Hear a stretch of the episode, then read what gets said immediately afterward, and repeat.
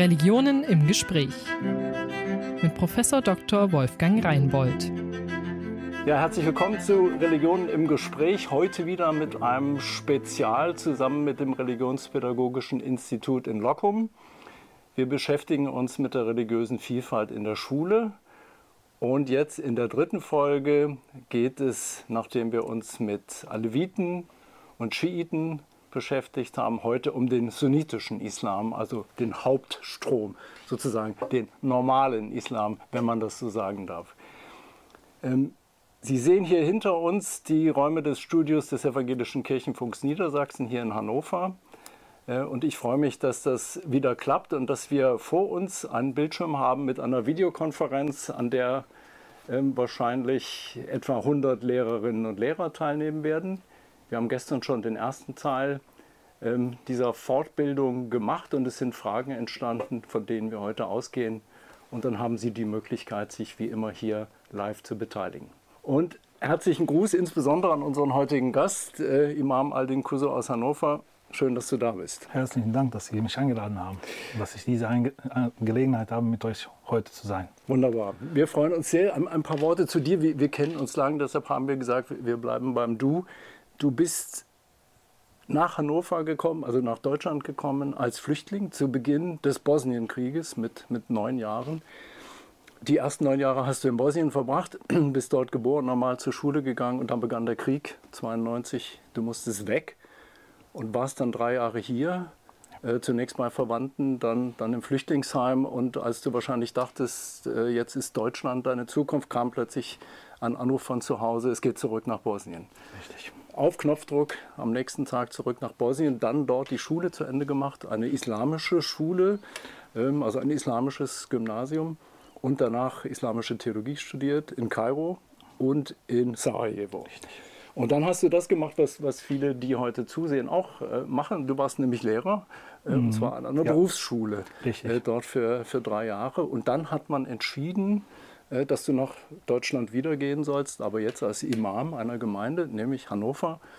Und inzwischen, wenn man das so sagen darf, ich bin gar nicht sicher, ob das stimmt, aber du bist jetzt Hauptimam für Norddeutschland. Das ist vielleicht christlich übersetzt so eine Art Superintendent, also ja. jemand, der, also das passt, also der Aufseher sozusagen, der, der, der die Moscheen besucht in ganz Norddeutschland. Insofern viel, viel mit dem Auto unterwegs. Und das Letzte, was hinzugekommen ist jetzt äh, vor zwei Jahren, äh, letztes Jahr ist das Islamkolleg in Deutschland gegründet worden in Osnabrück, das ähm, also eine Art zweite Ausbildungsphase für Imame, also mit christlichen Worten zu sprechen, mit evangelischen, so eine Art Vikariat für Islam, ja.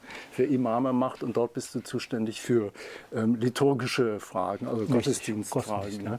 Ja, also Dozent dort. Schön, dass du da bist. Es freut mich.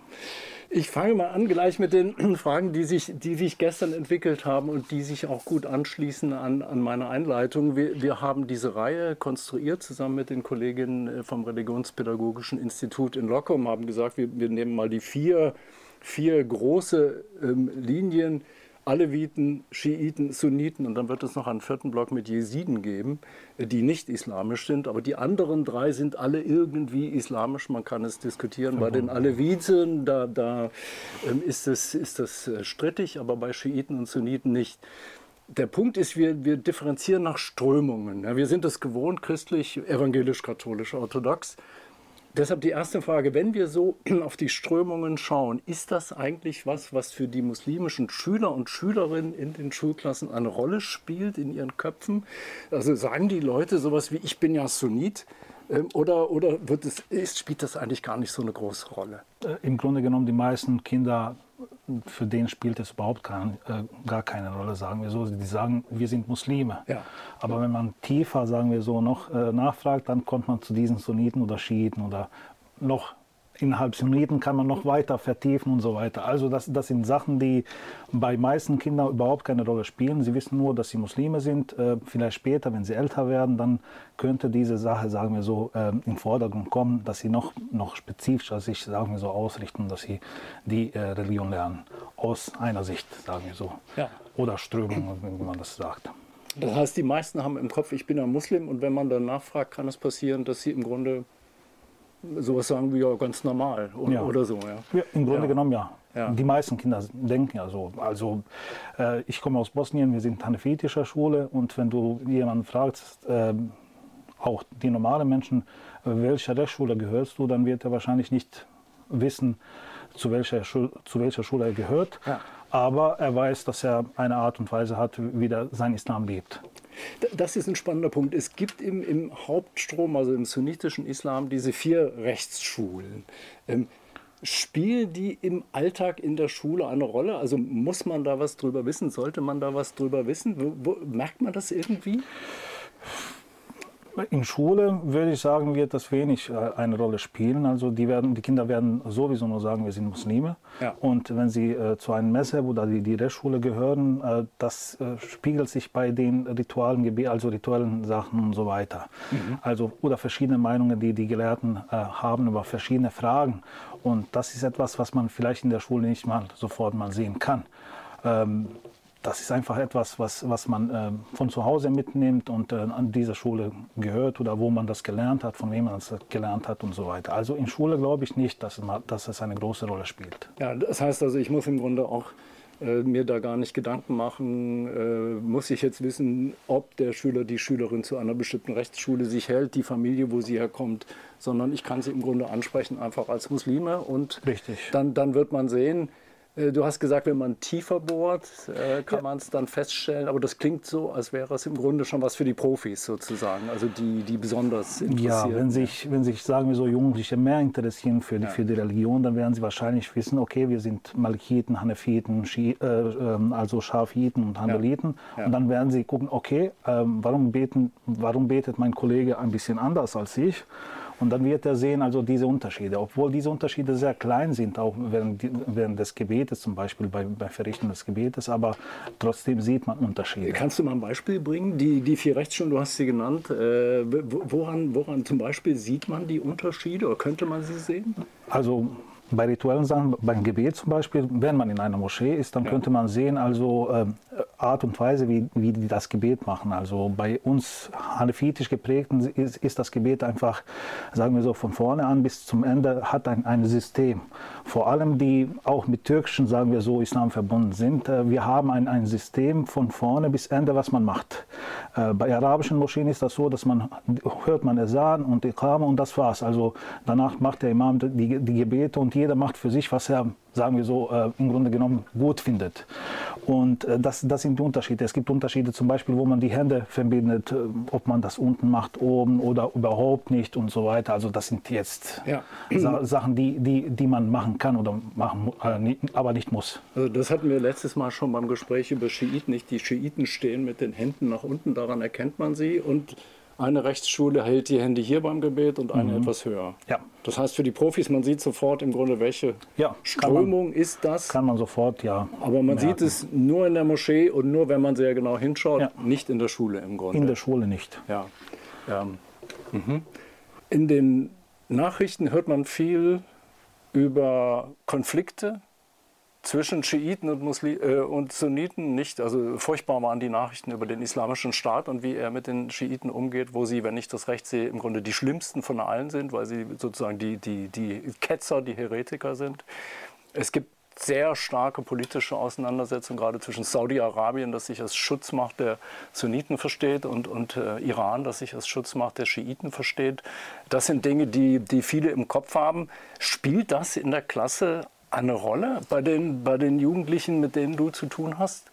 Ähm, wir müssen sagen leider, dass es so ist zurzeit, also die politische Lage und, und äh, dass diese Länder sich äh, äh, nicht nur streiten, sondern äh, Kriege führen. Das ja. ist etwas, was wirklich schrecklich ist. Und das ist von beiden Seiten. Also das ist nicht nur eine Seite. Das kann man auch in Syrien sehen zum Beispiel, wo, wo die Schiiten unterstützen den Assad oder auf anderen Seiten. Also auch oder der islamische Staat, obwohl wir alle Muslime, also sunnitische Muslime werden sagen, also die sind ja nicht von uns, weil sie äh, ganz schlimme Sachen machen und verstehen überhaupt nicht, was, was, was der sunnitische Islam ist. Die werden wahrscheinlich auch uns bekämpfen, weil wir nicht für den, sagen wir so äh, für deren Sache arbeiten und so weiter. Ja. Aber äh, ob das alles eine Rolle in der Schule spielt, ich, ich bezweifle das. Also das glaube ich nicht. Also die Kinder, äh, die in Schule gehen, machen sich mit diesen Gedanken überhaupt nicht also auseinander oder vielleicht, wenn es von zu Hause kommt, wenn, wenn sie aus einer Familie kommt, die vielleicht damit betroffen ist, kann es dazu kommen, aber ich glaube, dass sie das in Schule nicht weiter verbreiten werden. Mhm. Das heißt also für mich als Lehrkraft im Grunde, ich muss das im Kopf haben, dass das passieren kann, sollte aber jetzt nicht dazu äh, allzu vorsichtig sein, sondern kann im also, Grunde ähm, ganz normal mit den äh, ungefähr so, ja. ungefähr so. Also ja. man kann das im Kopf behalten, dass man vielleicht schiitische Kinder oder äh, sunnitische Kinder in, in der Klasse hat, aber man muss nicht jetzt unbedingt auf irgendwas achten. Wenn es um Politik geht, da, das, da sind die Menschen immer wieder verschiedene Meinungen. Aber jetzt sehen wir auch äh, die Situation, die wir mit Russland und Ukraine sehen und äh, verschiedene Länder und so weiter. Also da, da, sind, da sind die Positionen immer mhm. irgendwie, sagen wir so, politische Sachen kann man nicht jetzt äh, mit der Religion ganz immer gut verbinden. Ähm, die Politik, die Länder, die möchten Macht haben und äh, manchmal benutzen sie auch die Religion äh, für, für solche Ziele. Mhm. Also missbrauchen, sagen wir so, die Religion für, für, für, für Macht, Machtziele. Ja, ja merkt man Unterschiede oder äh, es gibt Unterschiede bei den Festtagen. Schiiten haben andere Festtage als Sunniten. Merkt man da in der Schule was von? Dass, dass ich also merke, irgendwie ein Teil der Muslime ist offenbar festlich gestimmt, ein anderer Teil nicht. Kann das sein? Ja, es kann kommen, zukommen, aber meistens, also die meisten Muslime heutzutage, wenn wir das so ähm, gucken, also äh, äh, ob es um Schiiten geht oder Sunniten, wir haben zwei Feste eigentlich. Ähm, geankerte Feste, das ist Ramadan, Ramadanfest und der ähm, sogenannte also Opferfest. Ja. Und das sind zwei, sagen wir so, Feste, die wir haben. Alles andere kann man verbinden mit verschiedenen, sagen wir so, Sachen, also äh, oder äh, Strömungen, die, die das ähm, für sich, ähm, sagen wir so, nochmal feiern. Aber im Grunde genommen Islam, islamisch gesehen, nur aus, aus Gründen, sagen wir so, aus, aus Sunnah von, von Muhammad da kann man sagen, okay, wir haben zwei Feste. Das andere kann man sehen. Wenn wir jetzt Ashura oder so etwas haben, dann, dann sieht man äh, dabei, dass man äh, vielleicht eine andere Strömung gehört, obwohl wir auch die Sunniten, äh, also auch, nie, wir feiern nicht, aber wir sind zutiefst traurig ähm, über das, was zu Ali, äh, also Alis ähm, Sohn passiert ist. Hussein. Also das ist das Trauerfest für Ali's Sohn Hussein, das, ja. das für, die, für die Schiiten eine besonders große Bedeutung hat. 680 ja. gestorben in, in Karbala. Richtig, ähm. aber die, die Sunniten äh, also sind zutiefst auch traurig darüber, dass so etwas passieren konnte damals. Ja, ja. Und das war auch, sagen wir so, Macht. Ähm, die mhm. damalige, sagen Sie auch, Khalifen äh, übernommen haben und äh, die wollten das damit manifestieren, also diese Macht. Und hat das mit Islam etwas zu tun? Das würde kein Muslim, richtiger Muslim machen. Das, das ist interessant jetzt, weil das ist ja im Grunde, wenn ich das mir jetzt mal konfessionell zuordne, fast eine schiitische Antwort. Wir haben, wir haben mit Hamide Mohagegi darüber gesprochen und sie sagt genauso. Das, das eine ist praktisch Machtpolitik und das andere ist sozusagen der richtige Islam. Würdest du aus, aus einer sunnitischen Perspektive ähnlich beurteilen, höre ja, ich, ja? Wenn wir, also wenn wir im Grunde genommen, ich habe das auch ein bisschen gesehen, was, was, ja, äh, was Frau Hamid ja. also auch gesagt hat. Ja. Äh, man muss ja sagen, dass, äh, das ist meine Meinung, ähm, eigentlich ähm, schiitischer Islam und sunnitischer Islam haben sich von vorne, als, als Muhammad Ali gestorben ist, äh, da spalten sie sich schon. Ja. Und das war nur eine politische Frage damals. Also das heißt, wer soll der Nachfolger von Muhammad Ali sein als Staatsoberhaupt? Und äh, die sunnitische Schule sagt, der Beste unter uns soll unser Führer sein. Ja. Unabhängig von der, sozusagen Unabhängig. der Familienzugehörigkeit. Ja. ja. Die schiitische Schule sagt nein, äh, der Ali als, äh, sagen wir so, Teil der Familie von Muhammad Ali, weil er seine Tochter auch geheiratet und, hat und so weiter und äh, die mhm. Hassan und Hussein. Also sie meinen, das muss nach die Familie bestimmt werden. Also sagen wir so, von Vater auf Sohn immer übertragen werden. Also man kann sagen, im Grunde ja wie bei Königen so eine Art Dynastie, nicht? Also Im so, Grunde so genommen könnte man das irgendwie sagen, aber ist nicht vergleichbar. Ja, äh, ja. Das, das hat auch religiöse Sachen noch, noch, noch mal Hintergrund, noch, ja. noch mal äh, dazu. Aber bei Sunniten ist das einfach so, dass wir wählen den Besten unter uns. Und bei Schiiten ist das so, nein, äh, es soll Ali sein, und nach dem Ali soll, sollen seine Söhne sein und, und, und weiter so. Ja, ja. Bis dem 12. Imam, sagen wir. Ja, ja, genau, genau. Ja, ja. Gut.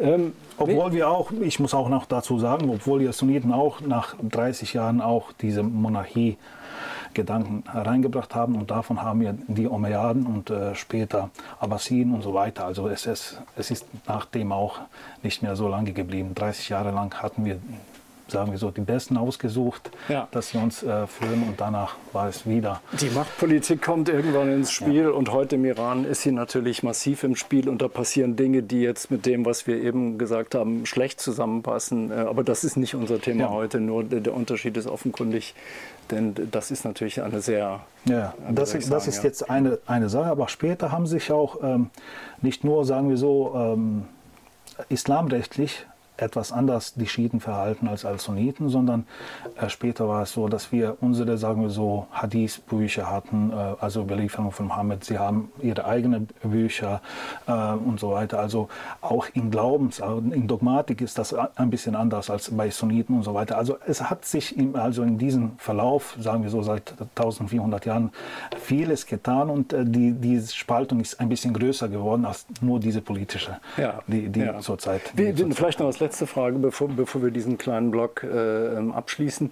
Wie, wie, ist es in Niedersachsen? Äh, die, die ähm, schiitischen Moscheen und die sunnitischen Moscheen sind ja gemeinsam äh, in, in einem der, der Verbände. Wie, wie, nimmst du das Verhältnis wahr hier bei, bei uns? Und wir also, haben ganz gute Beziehungen, muss man ehrlich sein. Äh, und ja. Äh, das, ist, das ist das Wichtigste. Also, und äh, vor allem äh, der Respekt für, also ist wichtig, dass wir uns respektieren, dass wir, okay, also wir sind unterschiedlich in, in ja. verschiedenen Sachen, aber wir respektieren uns und das sind meine Geschwister, sagen wir so ungefähr. Ja, genau. Und man betet zusammen in derselben Moschee, kein Problem. Kann man auch und, machen, und, ja. äh, äh, Kann man machen, aber ob das so kommt, äh, das, ist jetzt die andere Frage. Ich verstehe. Das heißt, ja. das kommt jetzt sehr darauf an. Selten. Auf die, ah, okay. Das, das sind Seltenheiten. Also man mhm. könnte, also es ist ja so, man ist ja gewohnt, in einer Moschee zu beten oder Moscheen zu beten, verschiedene Moscheen zu beten und ähm, man hat ja auch Gewohnheitssachen. Und wenn man kommt irgendwo in eine andere Moschee, wo es ein bisschen anders die, die ja. Abläufe sind, dann, ja. dann, fühlt man sich wahrscheinlich nicht so sehr wohl ja. wie, wie eigener Moschee. Das ist so, wie, wie wir als Christen unsere, natürlich unsere Konfession haben, aber auch so was wie eine Heimatgemeinde. Und ja, wenn, wenn ja. die Liturgie sozusagen falsch ist in einer anderen Kirche, ja. ist man gleich, so, fühlt man ungefähr, sich nicht ungefähr. so richtig gleichwohl. Ja, ja. Michaela, gibt's, gibt es Kommentare, Fragen zu diesem, zu diesem ersten Blog? Das ist, das ist nicht der Fall. Gu gut dann glaube ich, ähm, haben, wir, haben wir das gut verstanden. Vielleicht noch die, eine letzte Frage. Gibt es Fettnäpfchen? Das ist ja ein schönes deutsches Wort. Also irgendetwas, was ich, wo, wo ich reintappen könnte, was ganz furchtbar ist, was ich wissen sollte? Ähm, in diesem Im schulischen Bereich glaube ich nicht. Also äh, ich muss ehrlich sein, also wenn es um solche Sachen geht, also im schulischen Bereich glaube ich, dass sie auch nicht sehr viel ähm, irgendwelche, sagen wir so, Rolle spielen. Ja. Ähm, weil ja. die meisten Kinder oder Jugendlichen sich auch damit nicht sehr viel beschäftigen. Ja. Also für Jugendliche spielt das kaum eine Rolle. Also ich hatte zum Beispiel auch aus meiner Gemeinde auch ähm, zwei schon Ehen, sunnitisch-schiitische Ehen, sagen wir so, wo, wo die ähm, Bosniaken, sagen wir so, eine schiitische Frau aus Iran geheiratet haben. Also hier in zwei, Deutschland? Hier in Deutschland, in mhm. Hannover. Mhm. Hier in Hannover. Ja. Und ja. dann hatten wir eine, sagen wir so, Hochzeit gemacht, wo wir gemeinsam mit dem schiitischen Imam Hermut Hagegi also ah. das geme gemeinsam gemacht haben. Also das ist okay. etwas, was, was, äh, ja. was die Leute nicht so sehr belastet, wie vielleicht, was man in Büchern lesen kann und was im Nahen Osten passiert. So das hieße jetzt christlich eine ökumenische Trauung, ja? evangelisch-katholische. Das geht, auch mit zwei, mit ja. zwei Imamen dann, ja. dann in der Moschee. Könnte man machen. Ja, ja. Ja, also im Grunde, wenn ich im Kopf habe, es gibt zwei Hauptfeste, du hast gesagt, Ramadan, Opferfest gilt für alle, der Rest Richtig. ist im Grunde für ja. die Spezialisten, das kann man hier und da sehen, ja, aber in der Regel wird es, wird es nicht auffallen. Es gibt gesegnete Nächte, zum Beispiel Neujahr oder so etwas. Bei Schiiten gibt es andere, sagen wir so, ähm, Feste, die, die, die, sie haben, aber im Grunde genommen, das ist jetzt für die Profis, äh, dass sie sich damit auskennen. Okay. Muss man nicht, muss Gut. man nicht wissen. Gut. Eine Frage bezog sich auf die Rolle Ismaels. Kannst du dazu was sagen? Man, man hat irgendwie gelernt, äh, Ismael spielt, spielt eine, eine besondere Rolle im Islam? Ähm, kann man, wie, wie, kann man das beschreiben? Wie, wie ist seine... Ja, äh, wir können einfach sagen, dass ähm, auch der Muhammad Ali ähm, der Prophet, unser Prophet auch äh, Teil seiner Familie ist, weil, weil, der, weil der von Abraham, also Ibrahim und sein Sohn, Sohn Ismail, wie wir sagen, Ismail, sie haben beide, also Ibrahim hat die, seine Frau ähm, Hajara, also Hagar auf, ja, auf Biblisch, ja. Auf, mhm. auf Biblisch hat sie nach äh, Mekka gebracht ja. und hat sie dort gelassen mit ihrem Sohn Ismail. Und äh, sie hatten dort gar nichts, also das ist nur Wüste. Und dann hat sie gelaufen von, von Safa bis Merwa, das sind zwei Berge, kleine Berge, sagen wir so. Und äh, dann wurde das Wasser Semsem raus, also die Quelle Semsem raus. Und äh, danach hat sich, sagen wir so, in, dieser, in, in diesem Tal äh, eine äh, Gemeinschaft mhm. entwickelt, sagen wir mhm. so. Mhm. Andere Stämme kamen noch dazu und hat sich dort Leben entwickelt. Ja. Und äh, Ismail und Ibrahim haben Kaaba gemeinsam gebaut. Also das ist, das ist ein wichtiger Punkt. Und ähm, aus diesen, aus diesen, sagen wir so, äh, Stamm, wenn wir das, also, also Familienstamm, ja. kommt auch äh, äh, Mohammed a.s., ah. der Prophet. Und das, deswegen ist er auch sehr, sehr, wichtig von einer Seite. Und wir sagen, dass, dass wir auch folgen den äh, äh Abrahams Weg, also Ibrahims Weg, dass wir dem folgen.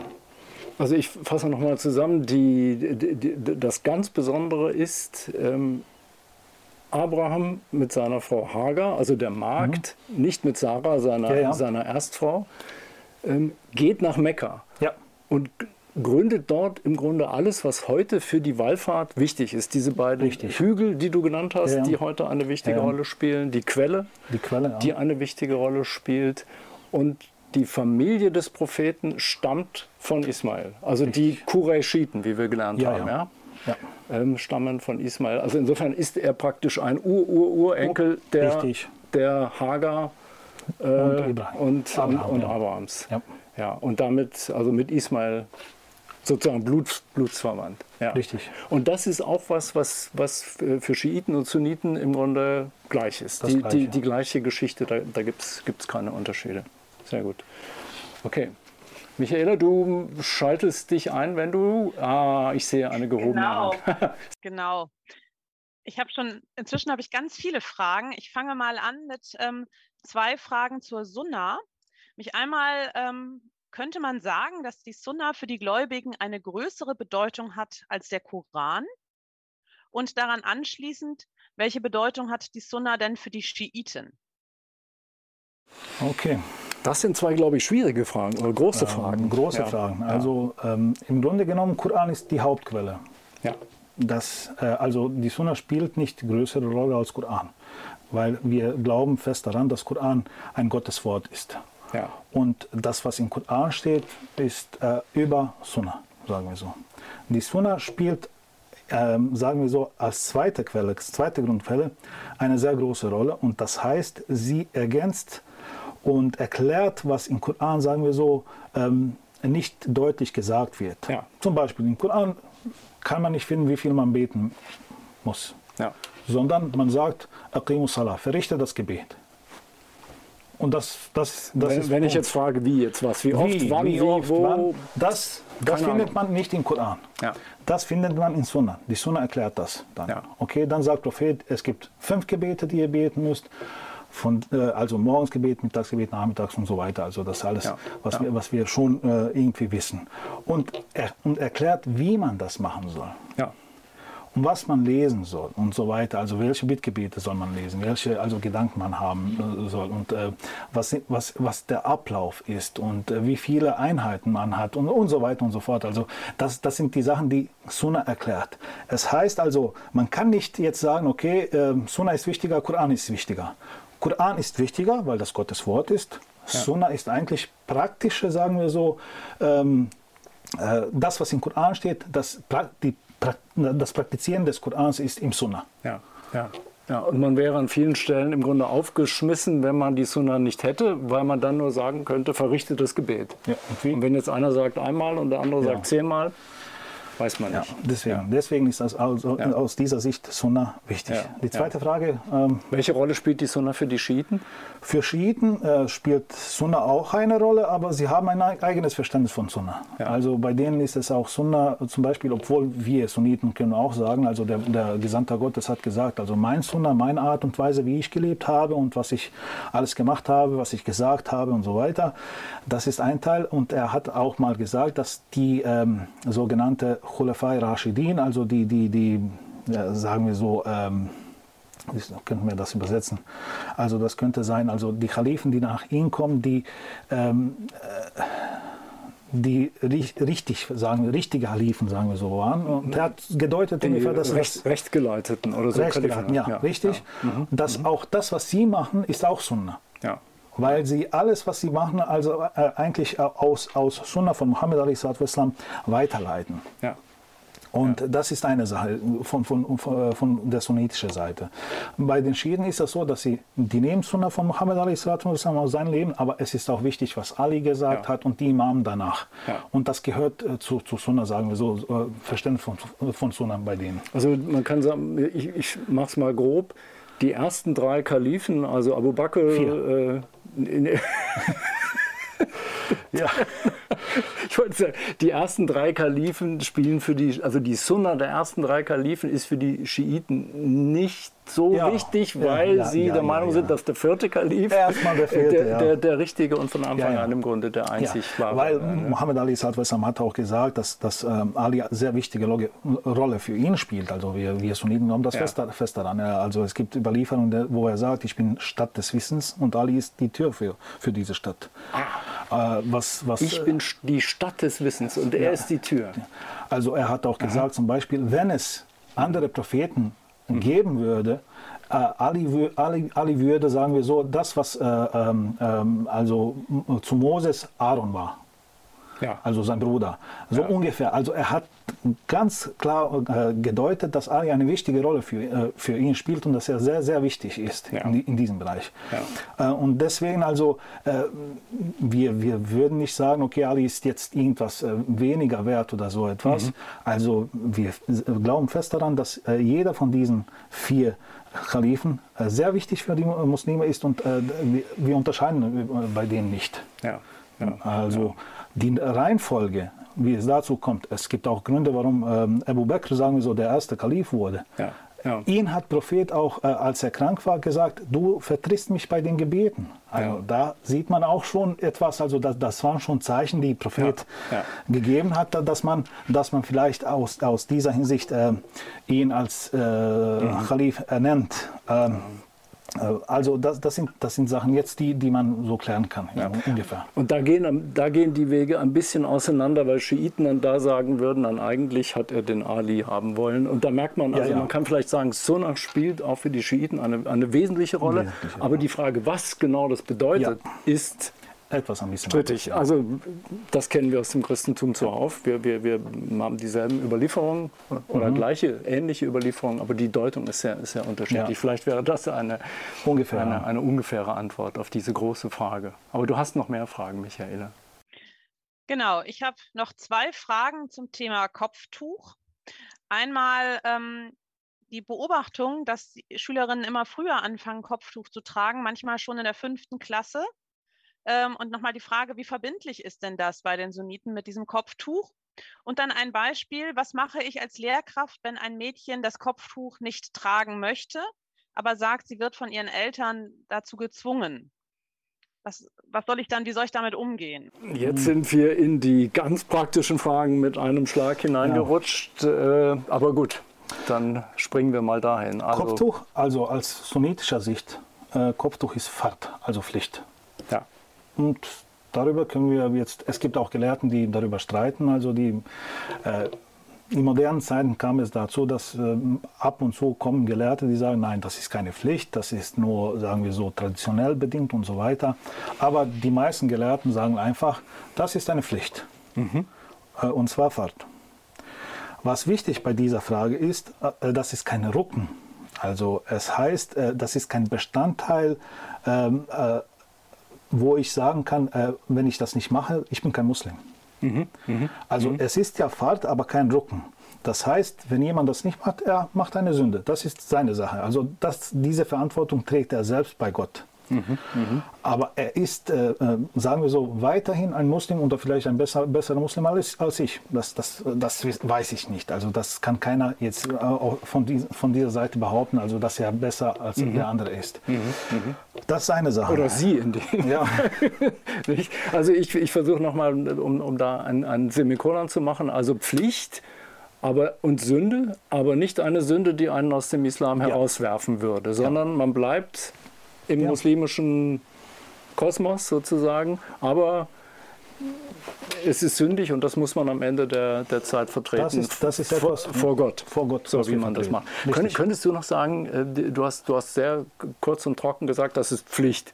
Ähm, wie, wie wird es begründet oder ist es zu kompliziert für, äh, ist, für ist, Es ist nicht kompliziert. Es gibt also ähm, einen Koranvers, ja. Also äh, im, im, Grunde genommen, wenn wir, wir, wenn wir etwas sagen, dass es wirklich Pflicht ist, also dann muss es entweder im Koran stehen oder, oder es muss in, in Sunnah vom Propheten sein, sein, sehr stark, sagen wir so, geprägt von vielen verschiedenen Menschen übertragen, ja. dass es so war und äh, dass das eine, sagen wir so, Rechtkräftigkeit hat. Außerdem, es gibt sogenannte Ijma, also dass die meisten Gelehrten sich äh, dazu entschlossen haben, also dass der, es eine Pflicht ist. Also, der Konsens, ja, Konsens, der ja, ja, Konsens der Gelehrten, das ist, mhm. das ist aus diesen drei Gründen, also es gibt Versen im Koran, die dazu sagen, es ist zwar nicht so, dass man sagt, Kopftuch oder so etwas, man sagt, sie soll sich bedecken und dass sie äh, über die Brüste auch äh, etwas ja. äh, von, von, von ähm, vom Schal, Schal so, so, ja, ziehen, mhm. überziehen.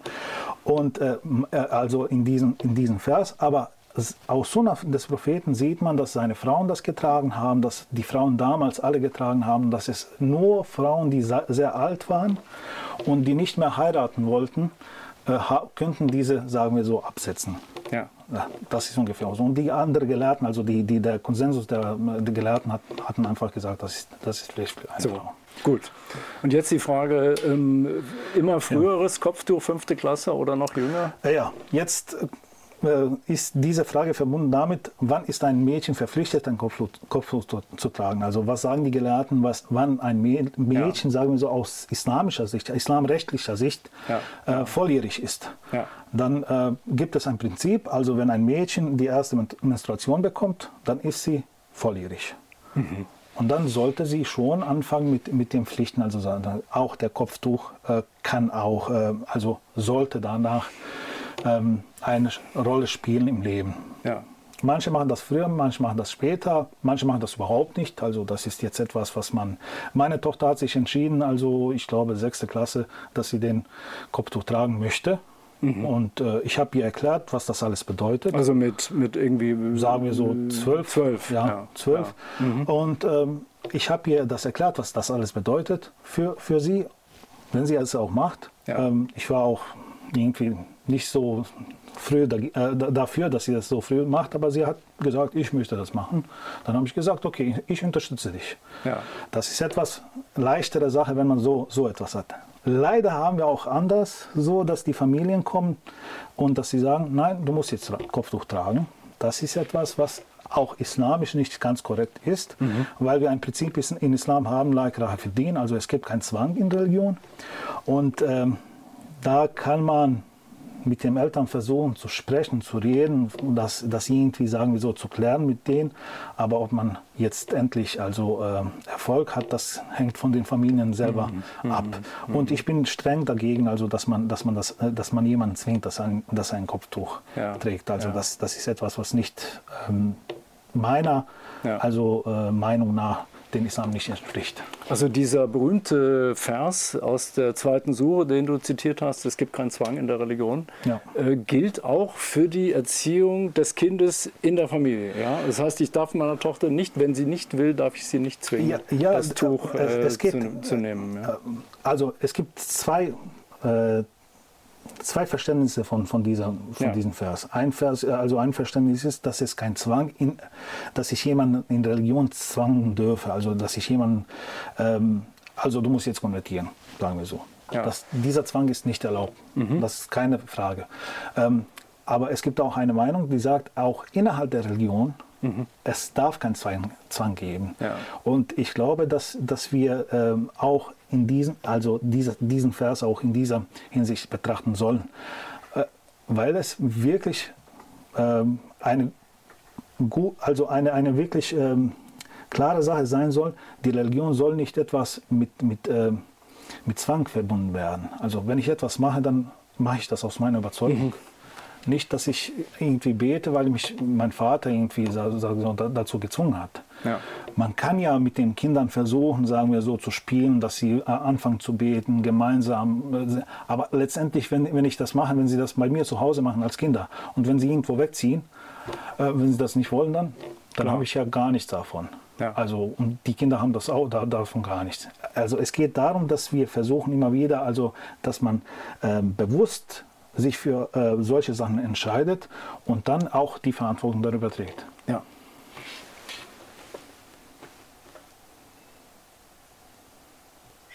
Genau, wir sind bei den ganz konkreten Fragen, sagtest du ja gerade, Wolfgang. Wie ist das? Ja, ja. Wie ist das mit dem Alkoholverbot? Ist da was ähm, festgeschrieben in, im Koran oder in der Sunna? Und nochmal die Nachfrage, wie sträflich ist denn der Genuss von Alkohol? Ulala, oh. ulalalala. Alkohol. Alkohol. Hm. Ähm, Im Koran äh, sagen wir so, wir müssen sagen, dass äh, der Alkohol oder Wein, Wein. das ist richtiger zu sagen. so.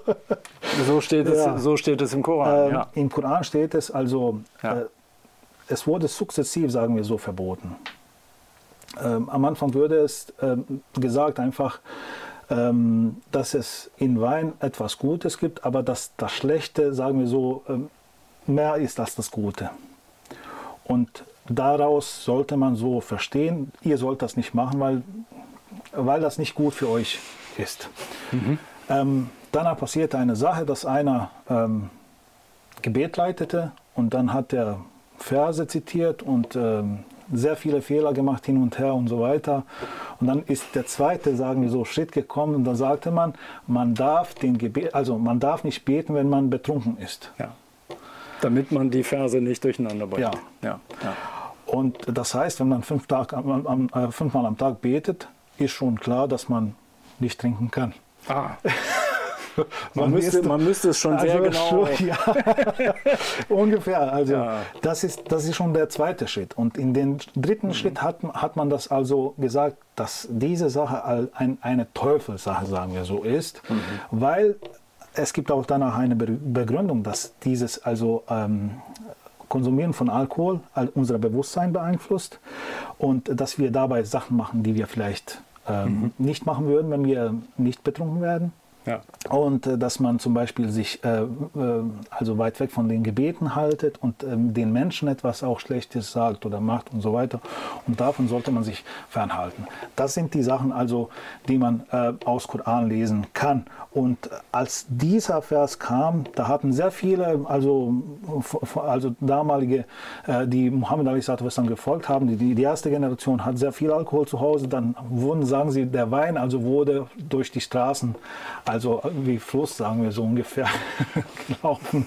Das heißt, dass, dass sie das damals auch konsumiert haben. Es gibt sogar in Bukhari zum Beispiel, da steht äh, ein, ein, äh, eine Überlieferung, wo man über berühmte Sahabi spricht und ähm, dass, dass sie äh, in, in, sagen wir so, in, als sie betrunken waren, haben sie einiges äh, gemacht, was, was nicht gut war und da, da beschweren sich die Leute zu, zu den Gesandten und so weiter. Ja. Also das ja. sind die. Das also sind das die Bild ist dies, dass die Gefährten des Propheten durchaus einen Weinkeller hatten, sage ich jetzt mal. Äh, und insofern, als das Verbot kam, mussten sie schweren Herzens ja. den Weinkeller äh, äh, nach draußen tun und, ähm, und äh, mit aus, Herzen, Ich glaube nicht, weil sie, weil sie damals gefolgt haben. Also okay. sie haben das äh, also ein bisschen nur mit schwerem Herz. Es gab auch später, ja. es, es, gibt auch Überlieferungen, die, die erzählen, dass, dass es auch später Muslime war, war äh, gab, die, äh, die immer noch Wein, sagen mhm. wir so, benutzt haben. Das tun sie bis heute, würde ich sagen. Ja. ja. also vielleicht mehr, also bestimmte Leute trinken vermutlich mehr Raki als Wein, ja, aber das tun sie. Ah, das ist, das ist etwas jetzt, was, was man. Außer die, aus diesen, sagen wir so, so Gründen als äh, Kias, also ähm, äh, hm.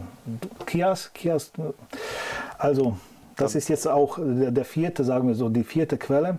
Ja. Ähm, äh, Ach so, ähm, ja, ja, ja, ich, ich musste gerade sortieren. Ich, ich, muss auch jetzt. Analogieschluss. Analogieschluss. aus, aus diesem Schluss, also mit Wein, sagen wir so, alles, ja. was, den, äh, was, was, was, was Menschen berauscht, also was sein Bewusstsein irgendwie äh, in Wanken bringt, ist verboten. Ja. Das ist auch damit also auch verschiedene jetzt äh, Drogen und so weiter. Auch Bier. Bier, wenn es Alkoholbier ist. Ja. ja. Alkoholfrei also, geht. Alkoholfrei oder? geht bei manchen Gelehrten. geht bei manchen Gelehrten, wenn es 0,00000. Also man weiß ja nicht ganz genau, was hinter dieser Null nochmal kommt. Also falls es, also was auch in kleinen Teilen äh, also, den, also bewusst äh, des mhm. Menschen beeinträchtigen kann, äh, ist auch verboten. Ja, ja. Also wenn es rein theoretisch wirklich gar kein Alkohol da ist, dann könnte man sagen, okay, es ist erlaubt. Okay. In Saudi-Arabien können Sie Heineken ganz normal 0,0% kaufen, ohne wirklich Probleme. So. Ich, habe, ich habe gehört, dass die vornehmen Leute in Saudi-Arabien alle einen verborgenen Schrank im Wohnzimmer haben, wo die teuren ja. schottischen Whiskys drin stehen, die sie dann abends rausholen, wenn keiner zuguckt. Ja, ähm, habe ich auch gehört, aber ich weiß es nicht. ja, jedenfalls, es gibt auch dort, es gibt, die, es gibt einen Unterschied zwischen der Lehre und der Praxis. Ist das wiederum Sünde, mit der ich dann vor Gott Richtig. So? Also, wenn ich etwas in meinen vier Wänden, sagen wir so, zu Hause mache, ja. das ist meine Sünde. Ja. Und wenn ich, äh, wenn ich jetzt mit meiner Sünde nicht den anderen irgendwie Schaden bringe, ja. dann bleibt das so zwischen mir und Gott. Aber das größte Problem mit Alkohol dann ähm, äh, ist dann, dass die Familien vielleicht davon äh, leiden oder ähm, die Nachbarschaft, die Gesellschaft und so weiter. Und das, das, deswegen ist das, sagen wir so, okay. so streng irgendwie verboten. Ja. Ja. Das mit der Strafe, ähm, also äh, in Deutschland gibt es keine Strafen dafür. Das ist so. Ja, ja. In Bosnien auch, in allen verschiedenen Ländern. Also das, das ist nur, wenn, wenn ein Staat sich, sagen wir so, als obwohl das auch blöd ist, jetzt, wenn ich das sage, Scharia-Staat mhm. bekennt, dann, dann kann das äh, dafür auch, äh, sagen wir so, ähm, ja. Strafe geben. Da, damals mhm. waren es 40 Schläge mit, mhm. mit Peitsche. Ja. ja damals. Ich wäre jetzt fast geneigt nachzufragen, warum ist es blöd, einfach Scharia-Staat zu sagen? Kannst du, oder ist das ich, zu kompliziert? Ich glaube, ich glaube, dass es überhaupt keinen Scharia-Staat gibt. Also, ja. Oder gab es jemals so, so in so in so einer Hinsicht ein Scharia-Staat. Also das ist etwas, was man, also verschiedene Staatsformen und so weiter, das ist immer etwas anders und äh, man kann ja auch heutzutage sehen, äh, vielleicht gilt diese Regel für jemanden, der arm ist in, Länder, in manchen Ländern, aber mhm. für diejenigen, die das heißt, ich versuche mal zu verstehen, für dich ist die Scharia im Grunde so eine Art ideale Rechtsordnung, ja. die man gar nicht umsetzen kann. Ja. Und das, was ich, man sieht, was sich so ich nennt. Ich glaube, dass, sie, dass, dass, man sie umsetzen kann, aber die, die Menschen müssen dafür so geeignet werden. Aber ob das realistisch ist. So wie der Kommunismus oder so, ja? Utopie. Sie, Sie, haben es versucht, aber es ging ja, leider ja, nicht. Ja, ja. Mhm. Also Menschen bleiben Menschen. Mhm. Und, äh, es, es, will ja keiner sagen, dass zum Beispiel, äh, wenn es auch in Scharia-Staat, äh, wenn es auch so etwas gäbe. Äh, dass dort alles äh, wunderbar funktionieren wird. Also ich verstehe. Das ist, etwas, ja. das ist etwas, was man, also es gibt jetzt, sagen wir so, ideale Prinzipien, wo man auf, auf dass man aufbauen soll. Und wie das letztendlich aussieht, das mhm. hängt von den Menschen ab. Ich, ich versuche nochmal vielleicht für die Schule äh, den Punkt zu machen, auf den es mir ankam. Also wenn man Scharia hört, muss man nicht gleich einen Schrecken bekommen, weil ja. das für Muslime ein ganz positiver Wert ist und nicht das, was Leute auf dem Kopf haben, die ja denken, Hände abhacken und ja, ja, sowas. Ja. Ne? Ja, ja. Ja. ja. Scharia ist eigentlich ein schönes Wort, das äh, bezeichnet einen Weg zu, zu einer Quelle. Ja ein ja. Weg zu einer Quelle. Und äh, diese, sagen wir so, äh, die reine Quelle, sagen wir so, die, die, die von Gott kommt zu uns. Und ja. das, ist, das ist etwas, was, was Scharia eigentlich bedeutet. Ja. Äh, in, in diesem Bereich. Obwohl wir jetzt das, wenn wir das benutzen, benutzen wir das immer wieder mit dem Hände, wie gesagt, also mit Peitschen und so weiter. Mhm. Mhm. Ja. Michaela. Genau, ich habe ganz viele Fragen gesammelt inzwischen. Eine kam direkt aus der Berufsausbildung, medizinische Berufe hier, Beispiel Therapeutinnen. Dürfen weibliche Therapeutinnen männliche Patienten behandeln? in einer 1 zu 1 Situation, wenn diese Frauen zum Islam gehören? Und wie ist das umgekehrt? Dürfen männliche Therapeuten weibliche Patientinnen behandeln? Man entscheidet sich dafür, dass man jetzt den Menschen hilft. Also ich, ich persönlich neige dazu, dass, dass das ganz normal ist, wenn, wenn du entscheidet, äh, selbst entscheidest, dass du zum Beispiel äh, Krankenschwester wirst oder Doktor oder Arzt oder irgendwas, dann musst du ja auch mit Männern und Frauen zusammenkommen und äh, sie heilen. Und das heißt auch, dass das da erlaubt ist. Also ich hatte eine Situation, als ich in Ägypten war, mein Freund hat, äh, wir mussten damals Blut abgeben, damit sie uns testen, ob wir irgendwelche Krankheiten haben, also als wir damals studiert haben. Mhm. Und dann kam eine Frau, so, sie, sie wollte ihn nicht berühren. Und dann hat sie ihn vier, fünf Mal so. das ist ein bisschen komisch. Also äh, es geht darum, also diese, diese Verbindung zwischen Mann und Frau äh, sollte nicht eine rein sexuelle Verbindung sein. Also da, äh, wenn man jetzt äh, über die Verbindung mit Menschen, also wenn sie mich heilt oder wenn, sie, wenn, wenn mich ja. eine Ärztin berührt, weil, weil, sie will von mir Brot abnehmen oder so etwas, das, das ist überhaupt keine Sünde. Also das hat keine, kein, das was äh, von uns Islam sucht, ist diese, dass wir uns fernhalten von, von den, sagen wir so, sexuellen Handlungen. Ja. Das ist etwas, was, was wichtig ist. Das heißt, das heißt, im Krankenhaus aus deiner Sicht grundsätzlich überhaupt kein Problem, wenn überhaupt man Problem. nicht auf die Geschlechtertrennung achtet. Überhaupt kein ja. Problem. Überhaupt kein Problem. Mhm. Ja. Ähm, noch eine Frage danach, wie groß der Einfluss der Herkunftskultur darauf ist, wie, der, wie die eigene äh, muslimische Religion gelebt wird. Gibt es da dann viele Unterschiede, je nachdem, wo ein Moslem herkommt, aus welchem Land? Oder das Beispiel war katholische Kirche, ist es alles irgendwie gleich? Hm? Ist nicht gleich, muss man ehrlich sein. Also hm. es gibt sehr, sehr große Unterschiede zwischen ähm, Traditionen und Ländern, wo man kommt. Und ähm, die meisten Sachen, also kann man sehen, also bei, bei muslimischen Menschen, dass, dass wirklich die Tradition eine sehr große Rolle spielt.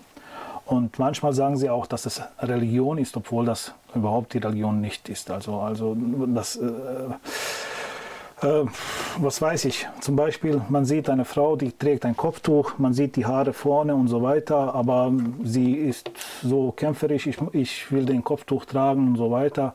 Und dann sieht man, dass es mit Religion sehr wenig zu tun hat. Wenn sie Religion äh, als, als, sagen wir so, Vorbild hätte, dann würde wahrscheinlich, würden wir diese Haare überhaupt nicht sehen dann ist das etwas anderes. Also mhm. man, man kann theoretisch sehen oder wie, also das, das sind Sachen, ähm, die meistens mit der Tradition äh, etwas zu tun haben und äh, dann sagen sie einfach so.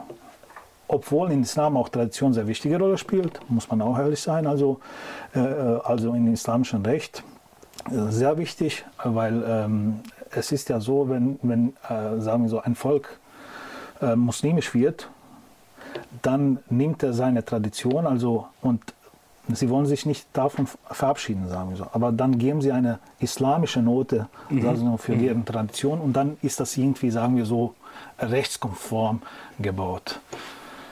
Und deswegen spielt auch sehr, sehr, äh, eine sehr große Rolle auch diese, diese Tradition. Und in den meisten Fällen, also bei den Menschen, muslimischen Menschen, spielt die Tradition ähm, sehr, sehr große Rolle.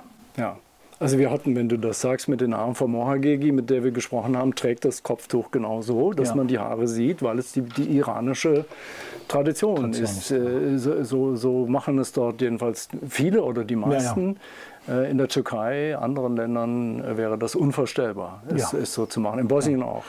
In Bosnien auch, wenn, ja. wenn aber also wie, wie, gesagt, es gibt moderne jetzt Ansichten und um, die Frauen ziehen sich anders an und äh, es gibt andere Kopftücher, jetzt machen sie Turban, was weiß ich alles, was was, was noch dazu gibt. Also das sind jetzt alles, sagen wir so, ähm, traditionell geprägte oder modern geprägte Sachen ja. und, und, so weiter. Also das, das ist etwas, was sich unterscheidet von Land zu Land oder von Zeit zu Zeit, also kann man auch sagen. Also in Bosnien war das ganz normal, dass man früher auch die Burka trägt, also ah. vor dem Zweiten Weltkrieg. Oh. Das war ganz normal.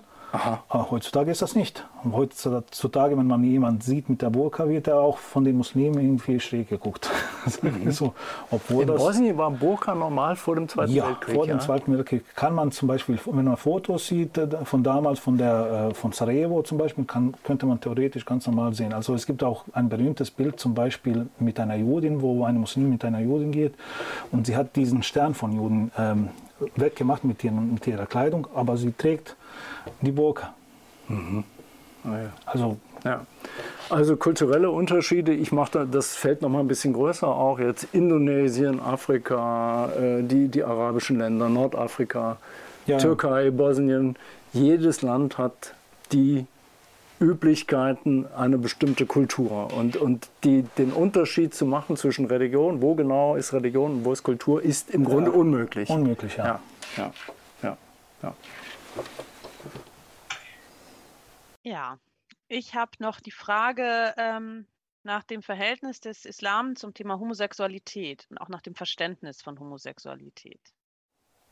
Hm. Eine schwere Frage. Wir, wir, ähm. können es ja mal so, ich hatte es, hatte es mir auch auf die Karten geschrieben, wir können es ja mal so packen. Die, das, sind ja, das sind ja große Fragen. Was, wie erlebst du das und was rätst du zum Umgang mit diesen, mit diesen großen Themen? Ähm. Also ich kann da ganz offen sein. Also ich, ich, ich muss einfach sagen, also aus islamischer Sicht ist das, ist das nicht erlaubt. Ja. Einerseits, Punkt. Punkt, ja. Ähm, wenn wir darüber sprechen. Also wir, ich kann nicht jetzt sagen, okay, wir leben jetzt in einer anderen Welt und so weiter. Der Islam, ähm, damals gab es solche Sachen nicht und, und so weiter und jetzt ist das etwas anders. Nein. Ähm, Islam ist da also die Gelehrten, wenn es um, um Koran auch geht, also mit Lot ähm, mhm. ist das verbunden und so weiter. Und, also die äh, Geschichte von Lot, ja, ja. die wir kennen aus der ja, Bibel, die gleiche äh, Geschichte, erste Buch Mose im Grunde. Ja. Die mhm. gleiche Geschichte auch, äh, wenn es um Sunna geht, da ist das auch nochmal deut deutlich ähm, äh, erklärt und so weiter. Und, und, alle Gelehrten, sagen wir so, den Konsens der, der Gelehrten ist auch da deutlich. Äh, es gibt ja heutzutage wenige, die das erlauben. Ähm, aus ich weiß jetzt nicht welchen Quellengrund und so weiter, aber wahrscheinlich Menschenrechte oder so, was wir, was wir heutzutage haben. Ja. Aber aus islamischer, rein islamischer Sicht ist das, ist das nicht erlaubt. Punkt. Zweite Sache mhm. ist, wo wir leben mhm. und welche Gesetze hier gelten. Ja. Das ist etwas anderes.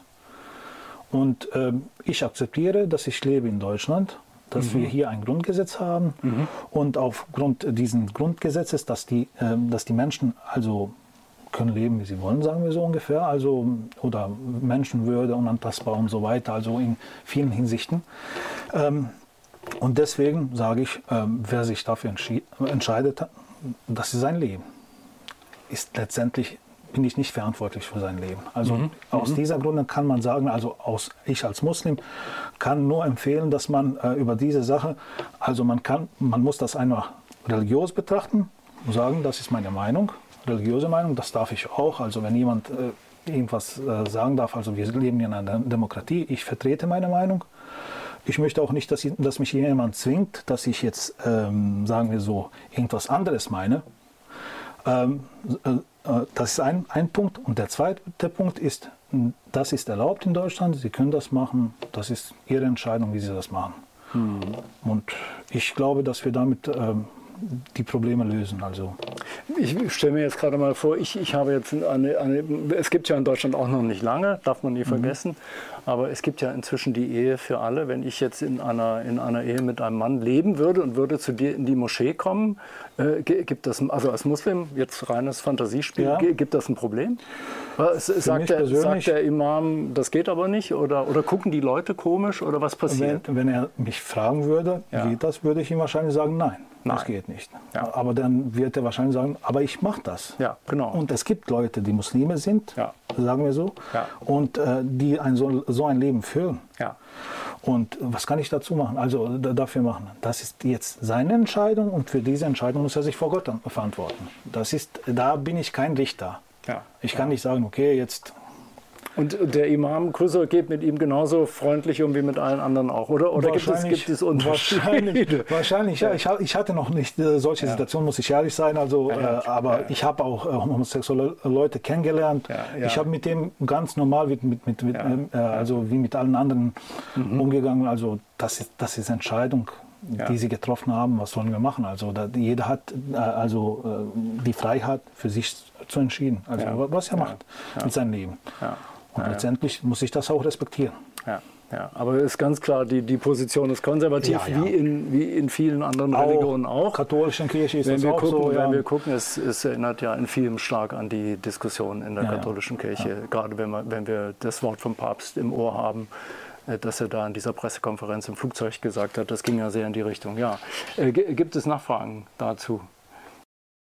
Genau, die schließt direkt an. Die schließt direkt an. Ähm, Sie hatten gesagt, wenn jemand sündigt, muss er sich dann vor Gott verantworten. Wie muss ich mir das überhaupt vorstellen, war eine Frage aus dem Chat mit dem Leben nach dem Tod. Was ist denn, wenn ich hier auf Erden eine Sünde begehe? Kann ich auf Vergebung hoffen? Gibt es so etwas wie das Fegefeuer, was wir aus der katholischen Tradition kennen? Und wie ist das mit der Barmherzigkeit Allahs? Eins muss klar sein, jeder Mensch sündet. Es gibt keinen Mensch, der keine Sünde macht. Mhm. Das ist ganz normal. Und sogar Mohammed, also Prophet, unser Prophet hat gesagt, also ähm, wenn jemand von euch sündet, dann soll er danach versuchen, eine gute Tat zu machen, damit er diese schlechte Tat, sagen wir so, irgendwie löscht. Ähm, wenn jemand sagt, dass er keine Sünde gemacht hat, also das, das ist Blödsinn. Also aus, aus menschlicher Sicht kann man das so sagen, als Muslim kann man das so sagen, also jeder Mensch macht, ein, macht Sünden. Ja.